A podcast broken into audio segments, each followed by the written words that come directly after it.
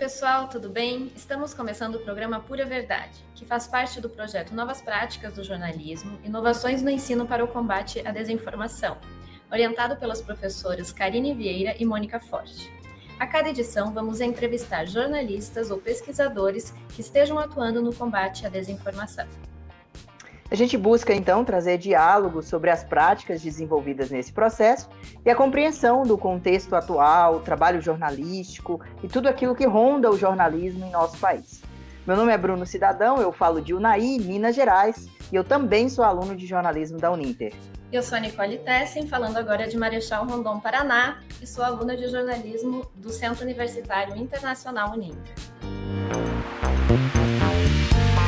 Neste programa, nós vamos conversar com o jornalista Bernardo Barbosa, que é editor assistente do UOL Confere. Antes, ele foi editor de conteúdo digital na CNN Brasil, repórter do Aos Fatos e checador no projeto Comprova, representando ali o UOL, onde também foi repórter de política.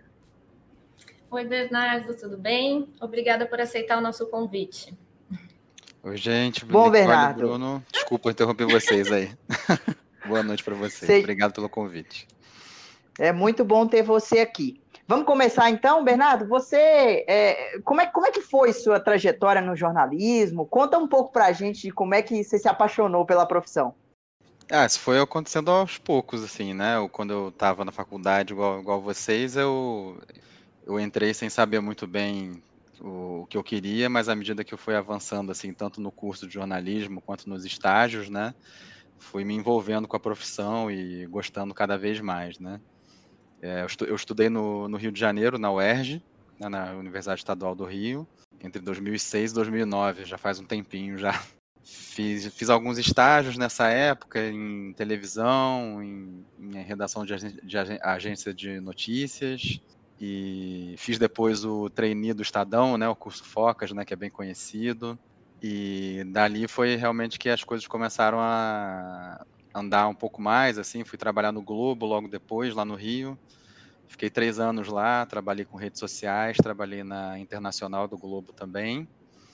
Aí teve um período que eu saí um pouco de redação, fui trabalhar na Globosat com redes sociais, bem coisa bem diferente, assim, na pegada mais de marketing mesmo. Voltei para a redação e aí fui para o UOL, né, em São Paulo já. Aí fiquei quatro anos, mais ou menos, nessa primeira passagem pelo UOL. É, entrei como redator e aí, com o tempo, eu fui começando a fazer reportagens e tal, principalmente de política, né? Cobri um pouco aí da, da Lava Jato, é, cobri a campanha eleitoral de 2018, cobri a campanha do Haddad, principalmente. Cobri toda essa a saga da, dos, dos processos envolvendo o ex-presidente Lula, a prisão dele, a soltura dele. É, e aí, no final dessa passagem pelo UOL, comecei a, a, me envolver com checagem, né? Por causa do projeto Comprova, né? O UOL faz parte do projeto Comprova. É uma das redações que fazem parte do projeto, precisavam de um, de um, de um checador para o projeto, e aí eu comecei a, a trabalhar com checagem, com, com combate à desinformação, né? Aí, pouco depois, eu acabei saindo do, do UOL, fui trabalhar na CNN como editor lá do digital, Fiquei sete meses lá, mais ou menos. Aí voltei a trabalhar com checagem no Aos Fatos, né, que foi uma experiência super legal também, cobrindo eleições do Rio e, e enfim, depois eu permaneci mais um tempo lá. E aí desde maio eu tô de volta ao UOL aí tocando o UOL Confere. Legal. E como é que é a sua experiência assim trabalhando com checagem de fatos, de informações? Olha, é, eu acho um trabalho bastante interessante. É, e eu acho que é um trabalho que, enfim, ele está, como acho que como jornalismo de forma geral, né, ele está em transformação sempre, né? Se a gente pegar só esse intervalo aí, talvez de dois anos aí que eu que eu estou acompanhando isso, a gente até pode até voltar um pouquinho mais no tempo, né? Se a gente pegar quando as primeiras iniciativas de checagem apareceram no Brasil, é, Vou falar pelo menos do Aos Fatos e da Lupa, que eu sei que as duas acho que são de 2015. Talvez tenha até algumas um pouco anteriores, acho que o Boatos.org anterior, por exemplo. É, mas o, o tipo de, de, desinformação foi, foi mudando, a sofisticação um pouco do conteúdo né, foi mudando também, deixou de ser uma coisa, às vezes, só de é, correntes, assim, com promessas, vamos dizer, de medicamentos milagrosos, esse tipo de coisa, coisas que eram quase memes, né? Para uma coisa muito mais é, focada na, na, política mesmo, às vezes uma coisa que a gente vê que tem uma, um esforço coordenado, né, para espalhar desinformação, né, e principalmente por meio das redes sociais, que, que enfim, não tem muito controle em relação a isso ainda. Então, é, é, um trabalho bastante desafiador e que eu acho que, enfim, a gente pode até falar mais disso depois, mas que acho que nesse momento precisa ir um pouco além da, da checagem, né? A checagem é bastante importante, mas eu acho que a gente tem que começar, tem que já pensar em talvez explorar mais conteúdos explicativos sobre como a desinformação funciona, que tipo de linguagem é usada, é, justamente para que assim, as pessoas consigam sair um pouco da coisa mais pontual e entender mais como, isso, como esse processo funciona, né? É, a desinformação... Bernard... Oi? Você vai falar? Fique, fique à vontade, Nicole, fique à vontade. é, não, é que a desinformação ela não é uma coisa nova, assim, né? É uma coisa que já existe há muito tempo, desde sempre. E, mas o que faz com que hoje ela se prolifere de forma tão rápida assim? O que, que você acha que influencia nisso? Ah, na, principalmente é, a internet acessível e com, é, com conexão né, de boa qualidade no geral, assim, isso é acessível para muita gente, que é ótimo, né? Claro, né, tem que deixar isso claro, né? Que é, isso faz parte do acesso à informação para um número muito maior de pessoas. Mas quando você inclui nisso as redes sociais, né? Isso é, ganha uma outra proporção, né? É, óbvio, as redes também têm um lado muito positivo, né? Acho que isso também já é bastante claro para a gente que já, enfim, as redes já estão aí há pelo menos 10 anos aí, né, mais consolidadas, né? E só que isso mudou tudo, né? É, a forma como a desinformação, como você disse, né? Ela, ela existe desde sempre, né? Ela, ela, ela era feita de outras formas, circulava de outras formas. É, só que agora você tem uma dinâmica diferente que, que você pode é, qualquer pessoa pode produzir conteúdo, bom ou ruim, né, de boa qualidade ou má qualidade, conteúdo correto ou não. Qualquer pessoa pode articular uma rede para em torno de algum assunto e pode fazer daquilo, enfim, trabalhar aquilo da forma como achar melhor, né? E quando você coloca poder político e dinheiro junto com isso, enfim, isso, os resultados podem, é, podem ser mais contundentes, né? Uhum. Então, eu acho que a mudança passa basicamente pela tecnologia e pelo, pela forma como, enfim, como esse instrumento tem sido é, usado, né? Bernardo, e, e, até que ponto você considera ou acredita que a desinformação ela pode ser compreendida como uma estratégia de poder? Você chegou a, a manifestar aí sobre né, o poder político, o poder econômico, e, e, como, é que, como é que você vê essa coisa da, da desinformação como uma estratégia de poder? Olha, eu acho que é, nos últimos anos o uso da desinformação como estratégia de poder tem ficado bem claro, né? É, não só aqui no Brasil, no, no governo Bolsonaro, é, mas em outros países também, né? É, a gente, assim, é bom também deixar claro que isso não é exclusividade de um campo político só, mas a gente vê que existe um, uma, uma recorrência maior a esse, a esse tipo de, de estratégia, né, por um, principalmente por quem está no, nos governos, né, e principalmente por um lado que, que recorre mais a isso para mobilizar os, os, seus eleitores, né. Então, a gente vê que, que a desinformação, na verdade, ela é um instrumento que ela aproveita muitas vezes é, crenças já pré-existentes, né, ou medos pré-existentes das pessoas, né, preconceitos pré-existentes, é, para mobilizar certos grupos, né, e, e, fazer com que aqueles grupos, que mesmo quando sejam é, não sejam majoritários, eles tenham um, um, um, volume muito grande no debate público. Né. É uma, ela, ela, a desinformação ela vem sendo usada como uma forma de disputar o debate público, né? A gente tem visto isso é, por exemplo, agora, mais recentemente, quando o presidente fala de, de, fraude eleitoral, né, que a gente sabe que não existe registro disso, desde o começo, desde que as urnas eletrônicas passaram a ser usadas no Brasil, né, mas o poder que ele tem, né, como presidente, né, e, é, de falar sobre isso e, e receber atenção por causa disso, é uma coisa que influencia o debate público, né? Então eu, eu vejo muito a desinformação como estratégia de poder é, por esse lado, pelo lado da, da mobilização, né? Gente, acho que a gente tem que pensar na finalidade quando a gente fala pelo menos da desinformação aplicada à, à política, né? A gente tem que é, pensar né, nessa finalidade que, na minha visão, é, é mais realmente para manter um, um certo número de pessoas mobilizadas em torno de um assunto ou de uma, ou de uma pessoa, enfim. E qual é a sua opinião quanto à criação de eventuais órgãos regulamentadores para que haja o combate a essa desinformação? Olha, eu acho um assunto bastante delicado. Eu confesso que eu não tenho uma opinião assim 100% formada é, sobre isso, né? Porque a gente, a gente se preocupa, né, com o fato de que talvez um órgão é, regulador é, que seja vinculado a um governo, por exemplo, né? E governos mudam, governos têm seus interesses, políticos têm seus interesses, independente da, da, da do espectro político em que eles estão, né?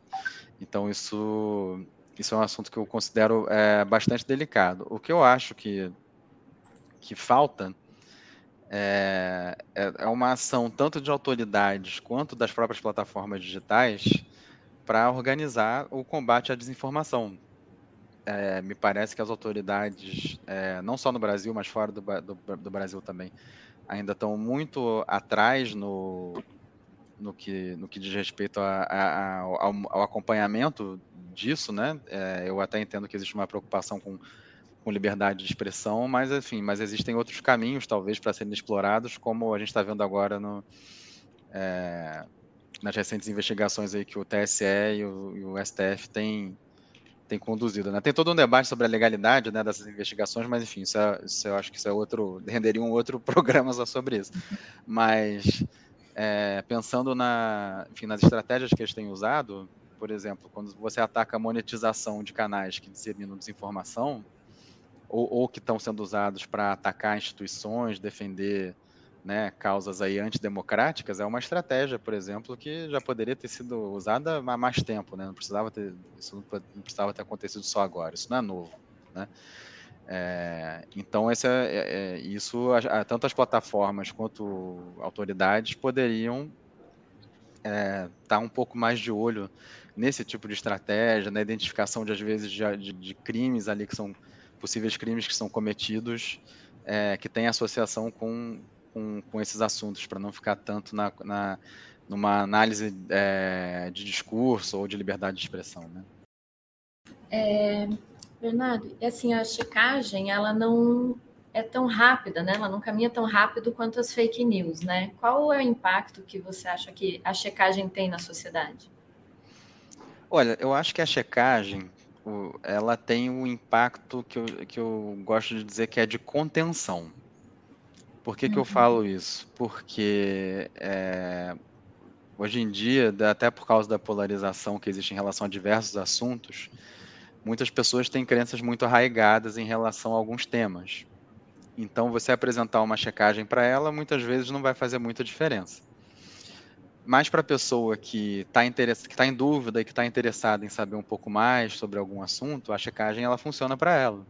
Ou então, às uhum. vezes, para você, enfim, você vê uma checagem, passa para alguém que você conhece, um amigo, alguém da sua família que, que às vezes te pergunta alguma coisa, né? Ou, ou, que, ou que a pessoa às vezes não tem tanto conhecimento sobre algum assunto, mas você sabe que se você passar um conteúdo, né, checado para ela, ela, ela pode se interessar e ler né? Então, assim, é, e, além de, e além disso, tem essa dificuldade, né, como você mencionou na pergunta, né, da velocidade, né, da, é, da checagem frente à, à desinformação, né? E isso, isso é um problema realmente eu acho que nesse ponto é, é, um pouco difícil de resolver mesmo. A gente não tem, até pelo, pelo rigor que o trabalho exige, né? A gente não tem como ser tão uhum. rápido quanto a desinformação, né?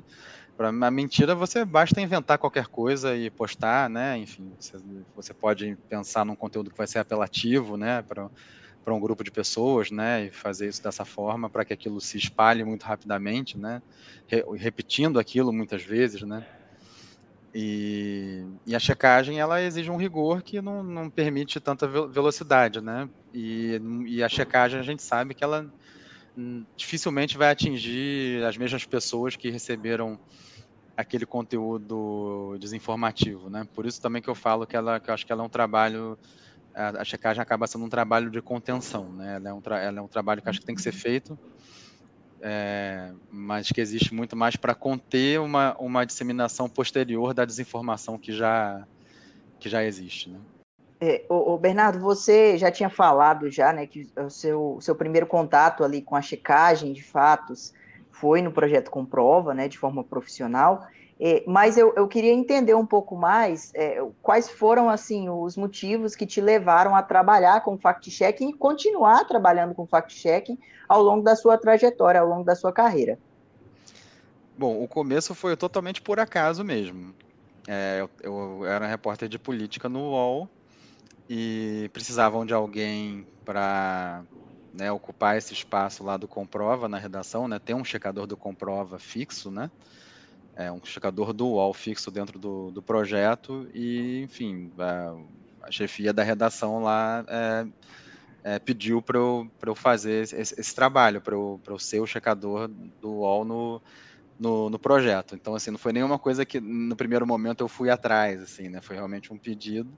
Mas a partir do momento em, em que eu comecei a, a, me envolver com esse tipo de trabalho, eu, eu, gostei muito, né? O Comprova, principalmente, ele tem esse lado colaborativo com as outras, com as outras redações, que é super interessante, né? E, enfim, e foi uma forma de eu começar a ver, assim, quais são os assuntos né, que aparecem na desinformação, né? Como esse tipo de conteúdo se comporta, é, como isso é explorado, é, enfim, por quais atores isso, é, isso é explorado. Então isso tudo começou, isso tudo foi me interessando, né? Foi, foi me motivando a, a me envolver mais com esse tipo de assunto, né? Enfim, aí depois que eu saí do UOL, tive esse período que eu não trabalhei com checagem, na, na é, fact-checking na CNN, e aí quando eu saí de lá, eu, eu fui, enfim, procuro, eu, fui para os fatos justamente porque eu já estava interessado, né, em retomar esse tipo de trabalho. E, enfim, e aí foi isso, foi isso que continuou me interessando, né? Foram esses fatores que eu que eu falei, né? Tipo, entender como esse tipo de conteúdo se comporta, né? Qual a força que isso tem, como isso é aproveitado por, por diferentes atores, né? Tudo isso são, são coisas que, que me interessam, né? E, claro, né? O impacto que isso tem na, nas pessoas também, né? Ainda nessa, nessa seara da, do fact-checking, né? Debates têm surgido com a preocupação de quem checa as agências de checagem, né? Algumas críticas às metodologias que são utilizadas, as etiquetas, e também sobre a transparência dos, do, dos processos de apuração que as agências é, desenvolvem. Qual é a sua opinião sobre isso? Olha, é, eu acho que qualquer crítica pode ser válida. Eu acho que nosso trabalho é um trabalho público, né? Ele está aí para ser visto e, e analisado e, e, criticado quando for o caso. A gente não é imune a erros, a gente erra também e, e procura ter a melhor conduta possível em casos de, é, de erros, né? Enfim, ser transparente em relação a isso. É, no caso do Alconfere e no caso da, de até onde eu sei, as, as outras as agências de checagem que existem no Brasil, em outros países, todas têm uma metodologia pública uma metodologia clara de como a checagem, as checagens são feitas, como os conteúdos é, são, são escolhidos e analisados. Né? É, e também hum, a gente tem também, como as, como as outras também tem, é, uma política de erros é, pública também. Né? A gente tem é, escrito ali como a gente age nessas situações, como quem pode, como procurar a gente, enfim, e o que a gente faz a partir da, do momento que um aviso de erro chega para a gente. É, esse, esse é um ponto. Inclusive, só para complementar, esses parâmetros todos, no, no, nosso caso, no caso da maioria das outras também, são baseados na, no código de conduta da IFCN, que é a, que é a União é, de Checadores, né, um, um, órgão internacional aí de jornalistas né, de, de veículos de checagem. Né? A, gente, a gente segue esses parâmetros, apesar de a gente não estar tá afiliado ainda a essa associação, no caso do UOL, mas a gente já segue esses parâmetros, né? É uma coisa que a gente, inclusive, pretende fazer no futuro próximo. Então, é, esse é um ponto. Queria deixar claro que existe metodologia, existe e isso é público, né? E claro que isso está livre para ser questionado. A gente reavalia isso o, o, tempo todo também com o intuito de melhorar. É, quando a gente fala nisso no, do, do, quem checa as agências de checagem e tal, é sem querer desmerecer a crítica, mas muitas vezes isso vem de pessoas que estão incomodadas com o nosso trabalho, né? Acho que a gente não pode também ignorar é, esse fato. É, a gente busca é, um, um, equilíbrio né, nos assuntos e, e, e na forma de, de, checar. A gente busca tratar todos os atores que a gente monitora da mesma forma, mas é, é claro que é, se tem alguém que fala muito mais desinformação do que outro, é, é normal que, que, essa, que essa pessoa vá aparecer mais nas nossas checagens quando se fala né, de, uma, de um trabalho que é voltado para, como no nosso caso, para é, declarações de autoridades, de, de, pessoas públicas que estão em cargos eletivos. Né? Esse é o nosso escopo principal no caso do UOL Confere. Então, é normal que, que as pessoas que, estão, que são aliadas né, das, né, de, de, pessoas que aparecem mais nas checagens vão, vão chear, vão reclamar né? É, mas eu quanto a, eu quanto a isso eu acho, enfim, eu acho que é uma coisa normal, assim, não é uma coisa que eu acho necessariamente é, problemática, não. Acho que faz parte do nosso trabalho também receber é, esse, esse, esse, alvo desse, desse tipo de crítica, mas é claro que a gente tem que dosar e entender de onde que vem e qual que é a finalidade dessa crítica muitas vezes. Certo. E, na sua opinião, assim, o que você acha que podia, poderia ser feito para minimizar o impacto das notícias falsas nas mídias sociais? Assim, que outras medidas a gente poderia é, tomar nesse sentido? Nossa, são, são várias, né? Assim, né? né acho que várias delas a gente não, não tem certeza, né, se vão dar certo, mas são coisas que eu, eu gostaria de ver que, é, tentadas, né, que fossem tentadas, né? Vou começar até pela imprensa, né, para não, não ficar só criticando outra, outras pessoas, outras empresas e tal, mas eu acho que a imprensa é, tinha que é, começar a ter uma visão um pouco mais estrutural da, desse problema.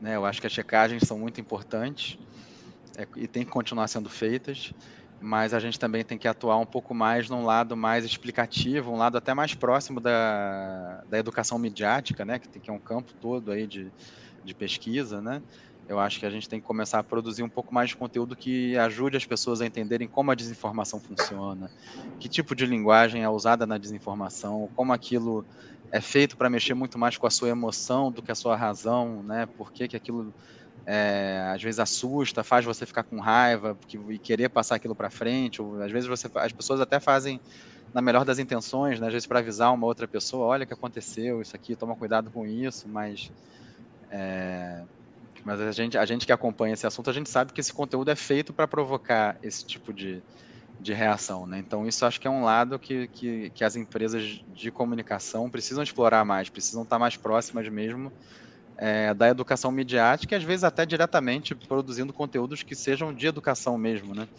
É, eu acho que a Folha e o Estadão já têm algumas iniciativas nesse sentido, a Lupa também tem. É, eu acho que isso tem que se, se espalhar pelas empresas de comunicação, né? Esse é um ponto. E, o, e aí tem a. Vou retomar um pouco uma resposta anterior, mas enfim, mas é. Eu acho que tanto, tanto as autoridades né, de investigação, assim, né, polícia, Ministério Público, é, como como é, as plataformas digitais, principalmente, né, tem que atuar mais diretamente, é, talvez não pela necessariamente pela regulação de discurso, mas é, enfim, as, as, plataformas principalmente têm instrumentos para isso, né? Tipo, a gente já vê que algumas vezes alguns posts aparecem sinalizados ali, é, mas principalmente nessa parte de, de, ação coordenada, né, que é um termo que o Facebook usa, por exemplo, para designar esse tipo de coisa, né, as plataformas têm como identificar é, ação de robô, tem como identificar é, quando alguém é dono de vários perfis, enfim, é, e, e, que atuação que, aquele, que essa pessoa está tá tendo ali, né, para espalhar que tipo de, de conteúdo, né, e as autoridades também podem atuar nesse ponto para identificar principalmente o financiamento disso, a ligação disso com, com outros, outros atores ali que não estão muito claros, né?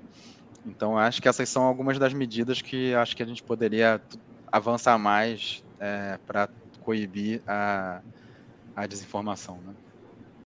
Muito bacana. Vamos falar sobre tecnologia, Bernardo. Você né, já foi editor de conteúdo digital lá na CNN e eu quero entender um pouco mais de como é que a tecnologia ajuda no trabalho jornalístico. É, Para você, ela facilita, dificulta, aumenta o volume de, de informação? Como é que é isso na sua área, no seu dia a dia, tanto como checador, quanto também na, na sua jornada aí é, do passado, né, como editor?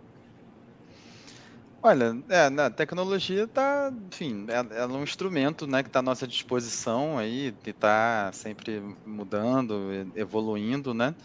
É, a gente a gente usa muito para monitorar, né? No caso do fact check, a gente usa muito para monitorar a disseminação de, de, desinformação, né? A gente a gente usa algumas ferramentas, né? É, como o CrowdTangle, né? Que é uma ferramenta do Facebook e, e o TweetDeck, né? Do do Twitter para monitorar alguns, alguns temas. É, tem outras ferramentas mais específicas para checagem também, que não são vinculadas a necessariamente nenhuma empresa dessas grandes, assim, que a gente também utiliza para acompanhar e tentar entender é, os assuntos que estão surgindo e como eles estão é, se espalhando ali. É, então, assim, esse é o lado bom aí da, da tecnologia, do, enfim, e, e, o uso que, que a gente consegue fazer dela no, no, no nosso trabalho, né? Também óbvio, né? Para o nosso trabalho chegar a mais gente, a gente também usa, né? Da tecnologia que está disponível, né? Para o conteúdo chegar na, é, nas pessoas. E tem o outro lado que é esse lado aí da é, em que, enfim, é um, são plataformas abertas, né? Que, que todo mundo cons consegue entrar e, e, publicar e compartilhar coisas, né? Que tem um lado bom disso e tem um lado complicado disso, que é, enfim, não só da desinformação, né? Enfim, crimes e outras condutas aí é, que são cometidas, né? Por causa dessa dessa dinâmica aí aberta, né? E coletiva que que, a, que as tecnologias de hoje proporcionam, né? Então, assim, a tecnologia é um, é um instrumento, né? A gente pode usar isso da forma como a gente achar melhor, né? Então, tem que só ser, a, gente, a gente realmente está aprendendo ainda a conviver com esse nível de, de tecnologia, né? Acho que vocês que são estudantes e um pouco mais novos, assim, já são já estão mais escolados, né? com, nesse tipo de coisa e na, e na, convivência, né, na vivência desse ambiente, né, a gente, é, tipo, a gente que é de gerações um pouco anteriores, a gente ainda é, ainda precisa trabalhar um, um, um pouco mais também é, para, enfim, entender e estar tá mais a par aí de, de dos comportamentos, do comportamento, né, do, dos conteúdos é, por meio da tecnologia. Eu ia te perguntar um pouquinho mais sobre outros recursos, ferramentas, mas você já respondeu antes já, isso foi muito bom. Mas eu quero, eu quero entender o seguinte: é, como é que o usuário ele, ele pode. É, quais os recursos que o usuário tem para poder identificar uma desinformação, por exemplo? Vamos lá. É, bom, tem, acho que tem duas frentes aí, né? Tem a frente, vamos dizer assim, que é uma coisa é, mais, mais estrutural mesmo, né? Que é o que eu estava falando assim, como é que a gente reconhece uma desinformação, né? E aí não depende necessariamente de você fazer uma, uma busca ou ter algum instrumento, algum aplicativo, qualquer coisa do tipo. É mais realmente uma atenção com a linguagem, vamos dizer assim, né? Acho que esse é o primeiro, esse é o primeiro ponto, né? Então, quando você recebe algum conteúdo que às vezes é muito sensacionalista, muito chamativo, é, mais raivoso e tal, você pode já parar, pensar duas vezes, talvez para ver se aquilo não é uma coisa, né, que, que às vezes aquilo não é muito verdadeiro, né? Então esse é o primeiro ponto, né? Aí um, um, um passo seguinte realmente é uma uma atitude um pouco mais ativa, né, do, do usuário de às vezes procurar aquele assunto no Google, é, geralmente, né, se é um assunto que já está aparecendo, assim, dificilmente não vai ter uma, uma reportagem ou mesmo uma checagem sobre aquele assunto, né? Geralmente aquilo já vai aparecer nos primeiros resultados ali da, é, da busca, né? No caso de, de imagens, né? Se você recebe uma, uma foto, alguma coisa assim, às vezes você pode usar também o Google para fazer uma a busca por imagem, né? Tem uma, o Google tem uma ferramenta de, de busca reversa, né? Que é bem interessante. Então, assim, são é, é, isso, isso é o principal, assim. Acho que para quando você recebe alguma coisa numa mensagem de WhatsApp, alguma coisa assim, eu acho que esses são os passos que você pode tomar, né? Primeiro vai ficar atento à, forma da, daquilo, né? Como aquilo chegou para você, como aquilo é dito. Você pode às vezes até questionar a pessoa, não, mas de onde veio isso? Como é que você recebeu aquilo, né? Tipo, às vezes a pessoa não nem vai saber te explicar é, como como aquilo chegou para ela, né? E e o segundo passo é isso, é, fazer uma, uma, fazer uma busca na, na internet mesmo. Muitas vezes isso vai ser o suficiente para você é, saber se aquilo é verdadeiro ou não. E se nada disso for suficiente, pode mandar um e-mail para o Alconfere, alconfere.com.br, que a gente dá uma olhada e, na medida do possível, a gente responde ou publica uma checagem. Enfim, todas as outras agências de checagem também têm canais para falar com o público, né? tem e-mail, tem WhatsApp, então é importante também é, conhecer esses canais para que, enfim, em caso de dúvida, existem aí veículos que podem, podem ajudar. Então, Bernardo, a gente está com uma pergunta aqui da professora Karine. Ela gostaria de saber que tipo de notícia enganosa mais circula nas agências, se é sobre política, se é sobre Covid, o que você mais vê por lá? Olha, é, essa pergunta é um pouco difícil de responder, porque assim, pra, antes de tudo, a gente tem que, a gente tem que pensar assim, para onde a gente está olhando, né?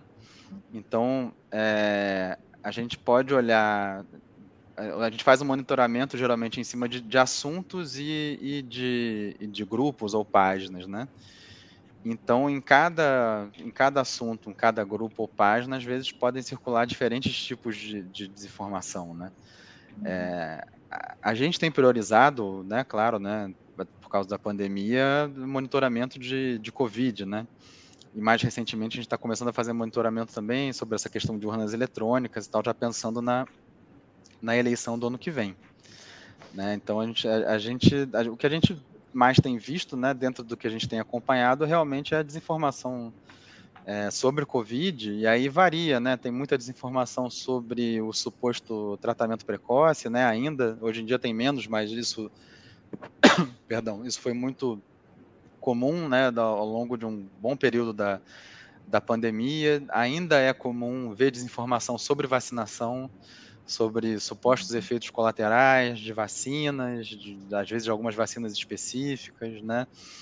É, isso ainda é muito comum, né? Então, da, é, sobre Covid, eu, eu, eu destacaria esses, esses dois temas aí, mais recentemente, principalmente é, vacinas, né? Mas a gente vê também, assim, quando a gente vai, vai para o lado da política, a gente vê, às vezes, é, deturpações assim de declarações de, de políticos, né? Tipo, às vezes alguém pega um vídeo de alguém, faz uma edição ali maliciosa, né? Para fazer parecer que aquela pessoa disse uma coisa que ela não disse, por exemplo, faz um corte ali e tal, ou, tira de contexto uma imagem de uma pessoa e diz que ela estava em outra situação. Então, hum. são, são, são tipos de coisa que a gente costuma ver com alguma frequência. Certo. E em relação à formação, assim, né? É, você acha que o fact-checking é, vai vir a ser uma matéria a ser ministrada nos cursos de jornalismo, ou que deveria ser? É, então, eu acho que eu acho que poderia ser, sim, acho que deveria ser. Né? Eu não sei realmente uhum. qual é o modelo, assim, porque eu, como eu não sou da academia, eu até não, não né? eu não sei exatamente qual seria o melhor modelo para encaixar é, o, o aprendiz, a aprendizagem né, sobre checagem numa grade curricular, né? Se seria uma disciplina separada ou, enfim, uma coisa pontual uhum. dentro de alguma disciplina, né? E, e ela tem, enfim, isso tem dois lados aí, vamos dizer, tem um lado mais teórico, né? Que é esse lado da, é, da linguagem e do comportamento da, do, do, conteúdo, né? Como aquilo funciona, né?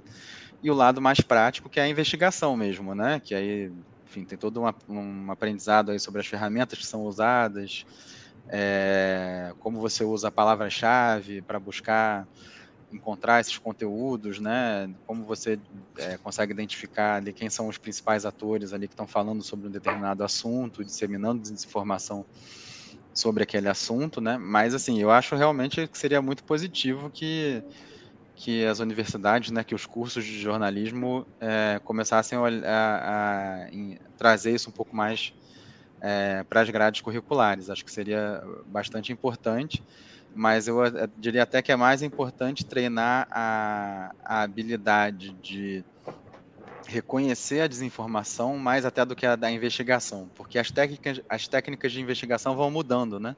De uhum. acordo com as tecnologias que vão que vão aparecendo, né? Tipo, hoje, por exemplo, dá só um exemplo, enfim, simples até, tipo TikTok, que é uma coisa relativamente recente, né? É, a gente ainda não, não tem muito claro assim como, como trabalhar ali a investigação ali dentro, né? Como encontrar os conteúdos ali dentro. Mas a partir do momento que você encontra, é interessante saber como reconhecer esses conteúdos ali, né? E isso é uma habilidade que eu acho que ela independe da, da plataforma, né? Por enquanto. Então, acho que esse, esse lado é bastante importante. Muito bacana. Pode falar. desculpa, desculpa. É, mas, assim, é, você falou, Bernardo, sobre é, né, as técnicas mudarem. E, e quais, para você, quais são as tendências assim das, das práticas jornalísticas que o, o ensino do jornalismo deve observar daqui para frente? Essa pergunta é difícil, hein? Olha. Não, é porque a gente está falando de uma coisa que a gente não sabe ainda o que vai ser, né? Mas é, eu acho que tem algumas coisas assim que são interessantes, né? Uma é, é o que a gente conversou agora é, da, da, da, checagem, né? Desse lado de, do trabalho com a desinformação, né? De combate à desinformação. Acho que isso é bastante interessante. Eu acho que tem um lado técnico aí também de, de jornalismo de dados, né? Acho que isso está sendo bastante já frequente. É, eu acho que a gente, como jornalista, vai ter que estar tá cada vez mais próximo do uso de tecnologia, talvez vai ter que aprender um pouco de programação é, para saber lidar com bases de dados cada vez maiores e mais complexas e saber extrair notícias é, dali, né? E que mais? Eu acho que também tem um outro lado que não é tão novo assim, mas eu acho que ainda, ainda isso é uma dificuldade que acho que o jornalismo ainda tem no geral, que é da, da relação com o público mesmo, né? Eu acho que o jornalismo ainda não não está tão aberto ainda a, a, a ouvir, assim, a, a identificar na verdade, né? Não é nem, não é nem tanto de, de ouvir, mas de, de encontrar com mais facilidade assim os, alguns assuntos, algumas perspectivas, né, é, que, que, que, no ambiente digital são mais múltiplas, assim, né? Então eu acho que a gente tem que ser um pouco mais, mais aberto para fazer um jornalismo que seja mais próximo do, das pessoas, né? Não, não quer dizer que a gente vai fazer é, qualquer coisa só porque tem audiência, né? Não é isso, né? Mas eu acho que tem que ter um equilíbrio maior entre assim, a nossa especialidade, que é justamente conseguir identificar é, o, o, que, que, é, o que, que é importante e como é, comunicar isso para as pessoas, né? E, e o que, que as pessoas estão estão se envolvendo, né? O que, que elas estão querendo estão querendo saber, o que, que elas estão comentando, né? Acho que precisa de um encontro melhor entre esses dois lados aí da coisa. E Bernardo, nas suas redes você comentou uns tempos atrás sobre uma pesquisa feita em relação à democracia, né? Como o brasileiro entende que se a democracia está indo bem ou mal. Você comentou assim, ah, eu queria saber o que essas pessoas entendem por democracia, né? Uhum. E eu queria perguntar para você, assim, qual, o que você entende por democracia no sentido, assim, de qual a função do jornalismo nesse sentido, né? Qual a importância do jornalismo para a democracia? Acho que sem, sem jornalismo não, não, não existe democracia, né? É uma, enfim, é uma das instituições, que, apesar de não, de não ser ligado, né, a, a, a, enfim, não, o jornalismo não está ali no modelo, né, do, dos três poderes e tal, mas assim como várias outras iniciativas da sociedade civil, né, enfim, que, que defendem a liberdade de, de expressão, liberdade de, de pensamento, né, e o acesso à informação, né? Acho que isso é um, é um aspecto muito importante do, do jornalismo e de outras, de outras iniciativas, né? É, que tem, tem, tem sido tem atuado muito nesse ponto, né? Do acesso à informação junto a, a governos, principalmente, né? Então acho que assim o jornalismo é essencial para a democracia. Acho que isso já está é bastante consolidado, né? Acho que é, é, por mais que alguma, alguns grupos é, vejam isso de uma forma um pouco diferente, né? Um, alguns grupos um pouco mais autoritários, talvez, né? Que não gostam muito do contraditório. Enfim, no, nosso, mas o nosso papel é esse, né? Assim, acho que uma democracia em que você não possa é, contradizer e confrontar e investigar, né? O, pessoas que estão no poder, enfim, não necessariamente até em governos, né? Mas a gente pode falar também de, de empresas, enfim, é, se um, uma sociedade em que isso não possa ser feito, ela não vai ser democrática, né? Então o jornalismo tem esse papel. Certo. Temos mais alguma pergunta? Acho que não, né? Professores que estão nos acompanhando, colegas. Bom, pessoal, então estamos é, chegando ao fim da nossa conversa com o Bernardo. Mas para finalizar, antes de finalizar, no caso, a gente gostaria de fazer uma pergunta: é, o que é jornalismo para você? Nossa, muita coisa, né? É, eu acho que o jornalismo, enfim, para retomar um pouco aí do que a gente estava falando, o jornalismo ele é um, dos pilares da, da democracia, né? É, de qualquer sociedade que, que queira ser democrática, né? É, acho que é um instrumento muito poderoso né, da, da população para ser ouvida né, e, e, e, se informar, né, principalmente. Né? E o jornalismo é a nossa profissão, né? é o que a gente gosta de fazer, enfim, tem um lado, vamos dizer, pessoal disso aí também, que, que é o que faz a gente é, levantar aí todo dia para trabalhar, né? A vontade de, de, de, participar disso tudo, né? De, de, de, ter uma atividade que, que realmente faça, faça um pouquinho de diferença, às vezes, aí no, no dia a dia da, das pessoas, né?